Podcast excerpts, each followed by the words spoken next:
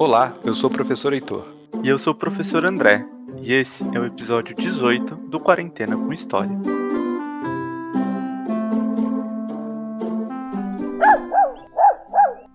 Ué, Heitor, você comprou um cachorro? Eu não, cara, tá louco? Não consigo nem cuidar de mim direito, vou cuidar de um cachorro? Então de onde vem esses latidos? Pelo jeito, meu vizinho comprou um cachorro, bicho. Late o dia inteiro, uma barulheira sem fim. Não consigo nem pensar mais, só ouço latidos na minha cabeça. Ah, Heitor, deixa de ser exagerado, vai. Um cachorrinho é tão fofo. Fofo, sei. Só se for o fofo, o cachorro do Hagrid em Harry Potter e a Pedra Filosofal. Pelo tanto que esse aqui late, parece que tem três cabeças mesmo. Você me lembrou de outro filme do universo de Harry Potter, o Animais Fantásticos e Onde Habitam. Não sei por que, que tem um filme para isso. Eu sei onde habitam. Habitam meu prédio. Tá bom, Heitor. Para de palhaçada agora e vamos falar sério. Todo episódio você me fala isso. Deve ser porque em todo episódio você dá uma de rabugento e ranzinza. Você diz isso porque você gosta de cachorros e tem um. Uma cachorra e uma gata. Mas na real, elas não são os nossos bichos de estimação. Nós é que somos os humanos de estimação delas, viu? Aliás, isso é muito louco, André. Os seres humanos terem animais de estimação, ou seja, animais que estimamos, que amamos. E por que uns animais e outros não? Se eu tiver um cachorro, um gato, um passarinho ou um peixe, ok. Mas imagine se eu tivesse um leão de estimação. E para que, que você queria ter um leão de estimação, Heitor? Neste exato momento, para ele soltar um rugido bem alto e pôr medo no cachorro do vizinho. Era como se ele mandasse um recado. Fica quieto aí, rapá, senão eu vou te pegar. Heitor, animais não são pokémons. Aliás, estamos ficando velho, hein? Estamos aqui falando de Pokémon e Harry Potter e os nossos ouvintes nem devem saber o que, que são essas coisas. Se não sabem, não é porque estamos velhos, é porque eles estão desinformados. Cinco meses de quarentena já dava para ter lido todos os livros do Harry Potter, assistido todos os filmes e zerado todos os jogos de Pokémon, decorando o nome de todos ainda. Ai, tá bom. Mas vem cá, Heitor. Esse papo sobre animais de estimação, domésticos, selvagens, fantásticos, Pokémons, Pokémons, isso tudo me lembrou dos animais que existem na história, como dragões, sereias, mula sem cabeça, chupacabra, monstros marinhos, hidra, pégasos e etc. Como assim, André? Esses animais existem? Na história, existem sim. Temos muitas páginas escritas sobre cada um deles em diversas culturas e em diversos momentos. Se pessoas se dedicaram a escrever a história desses seres fantásticos, é porque eles existem, né? Ou pelo menos aquelas pessoas achavam que eles existiam. Exemplo, o caso dos dragões. Você já parou para pensar que esse animal aparece nos mitos e religiões de diversos povos, inclusive no cristianismo? Nunca tinha parado para pensar sobre isso, André. Mas agora que você falou, eu consigo lembrar que os chineses têm o signo do dragão e os vikings também lutavam contra dragões.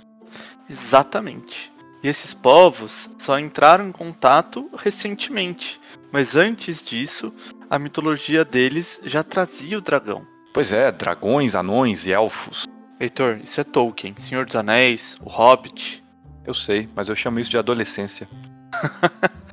eu também li Tolkien quando era adolescente, mas voltando ao nosso assunto, o, o Tolkien se baseou em histórias da mitologia nórdica para inventar o seu mundo. Elfos, anões e dragões são os personagens de algumas histórias da mitologia viking. E não só da mitologia. Alguns guerreiros vikings diziam ter enfrentado verdadeiros dragões. Calma, como assim? Existiam dragões de verdade? Que cospem fogo e tudo? Como os da Daenerys de Game of Thrones? Não, Heitor. Poxa, que triste. Então, como alguém pode afirmar que lutou contra dragões? É uma boa pergunta. Eu também não sei, mas não são poucos os relatos de pessoas que lutaram contra dragões ou que viram outros animais fantásticos. Por exemplo, Colombo. Em seu diário de viagem, ele escreveu que viu sereias no mar enquanto navegava rumo às Índias. E ele viu mesmo, André? Deve ter visto, Heitor. Na verdade, ele deve ter visto algum animal que julgou ser uma sereia. Deve ter sido por causa do sol. Muito sol na cabeça, pouca água, causa esse tipo de delírio. Pode ser, mas eu acho que não era delírio. Olha, Heitor, é só recentemente que as pessoas passaram a ter um olhar mais científico para o mundo. Como assim? Ué, hoje a gente está acostumado a duvidar das coisas. Nós duvidamos do que vemos porque sabemos que os nossos sentidos podem nos enganar, principalmente a visão. Quando eu tô sozinho em casa, eu fico com a impressão de ver uns vultos passando por aqui. E aí eu sempre fico com a luz acesa. ok, ok.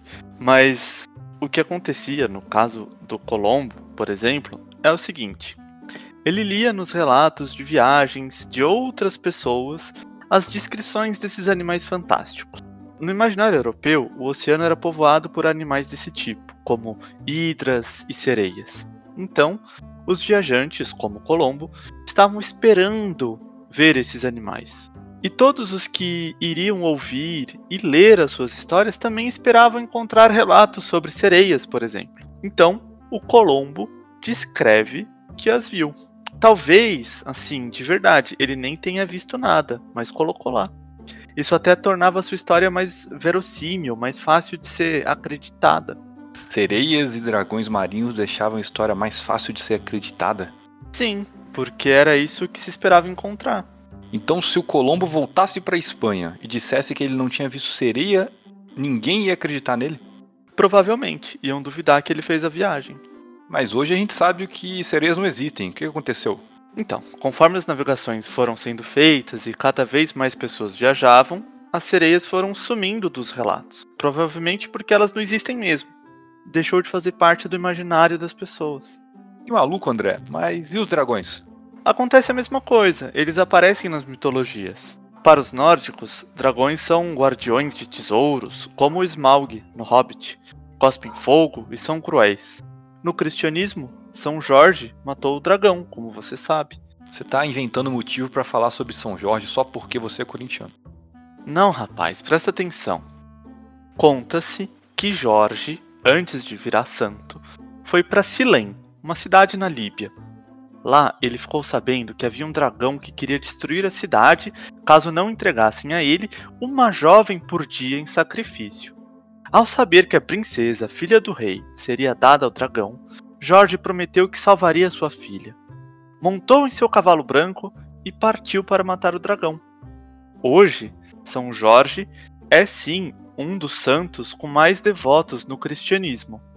É também padroeiro, claro, do melhor time de futebol do mundo, o Corinthians. Tá bom, André, não vamos falar de futebol porque isso me deixa triste. Vamos falar de um bichinho que não só existiu, como foi um dos animais mais bravos da história. Nossa, qual é? Um tigre? Um leão? Uma pantera? Um lobo? Ou um dragão?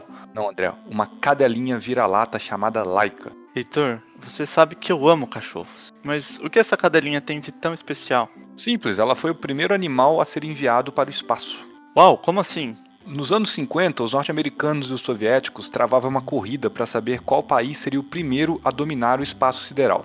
Os russos saíram na frente quando colocaram em órbita o primeiro objeto fabricado pelo ser humano, o Sputnik, em 1957. Ah, a gente já falou disso aqui. A vacina que os russos alegam ter desenvolvido é chamada de Sputnik 6, justamente por conta desse Sputnikzinho aí. Isso mesmo. Pois bem, depois dos soviéticos colocarem o Sputnik em órbita, o passo seguinte era descobrir se um ser vivo resistiria ao lançamento espacial, sem morrer de calor ou de frio ou sem sofrer uma reação à falta da gravidade. E principalmente, seria possível voltar à Terra depois de cumprida a missão. Naquela época, tudo isso era uma incógnita. E onde entra a Laika nessa história? Bom, ela foi resgatada das ruas de Moscou e levada para o centro, onde os soviéticos desenvolveram seu programa espacial. Não só ela, mas outros animais também eram mantidos ali. Três cães foram treinados pelos cientistas soviéticos, mas Laika foi de longe o melhor deles. E como era esse treinamento, Heitor? Ah, era basicamente deixá-la num espaço pequeno, como seria o espaço que ela encontraria na sua nave espacial, e treiná-la para manter a calma, de forma a não alterar os batimentos cardíacos e a pressão sanguínea. Nossa, tadinha. Então era uma espécie de treino psicológico para Laika. Isso, era tipo um adestramento. E ela saiu-se muito bem. A Laika era uma cachorrinha adorável. Os cientistas gostavam tanto dela que na véspera de sua viagem espacial, um deles levou-a para casa para que ela pudesse passar o último dia na Terra brincando com o filho desse cientista. Ai, que bonitinho, Heitor. É, bonitinho, mas triste também, porque no dia 3 de setembro de 1957, a Laika foi embarcada na Sputnik 2, construída especialmente para ela, contendo suprimento de comida, água, assento especial e material térmico para controlar a temperatura. E aí ela partiu ao infinito e além. Da Terra, os cientistas soviéticos monitoravam a Laika, que mostrava estar bem, curtindo sua viagem espacial. Imagina só, Heitor. Ela olhando pra terra, lá de cima, e vendo o planeta como uma bolinha azul. Ela devia estar tá louca para tentar pegar essa bolinha. Devia mesmo, mas infelizmente as horas seguintes não foram boas para Laika. Os soviéticos perceberam que a temperatura na Sputnik 2 não parava de subir. Ficava cada vez mais quente dentro da nave, até que depois de algumas horas a Laika parou de emitir sinais vitais. Que triste, Heitor. O que, que aconteceu? Ela foi para uma fazenda branca? É, não sabemos muito bem, né, André, se tem fazenda branca no espaço, talvez a Via Láctea. Mas lembre-se que era a Guerra Fria, então tudo era segredo. Os soviéticos não tinham interesse em divulgar o resultado das suas missões que davam errado, pois isso era ponto para os americanos. Mas provavelmente um erro no lançamento da Sputnik 2 fez com que o motor da nave, que normalmente depois do lançamento se separa da cabine onde fica o passageiro, nesse caso a Laika, provavelmente teria continuado acoplado, causando um aumento muito grande na temperatura. Tadinha da Laika, Heitor. Ela deve ter sofrido muito. Deve mesmo, André.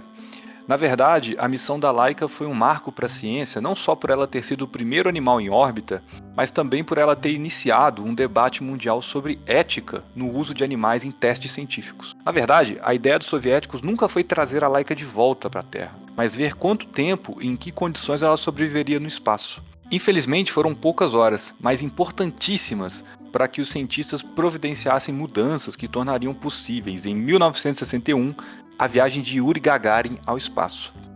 A Laika é realmente uma heroína.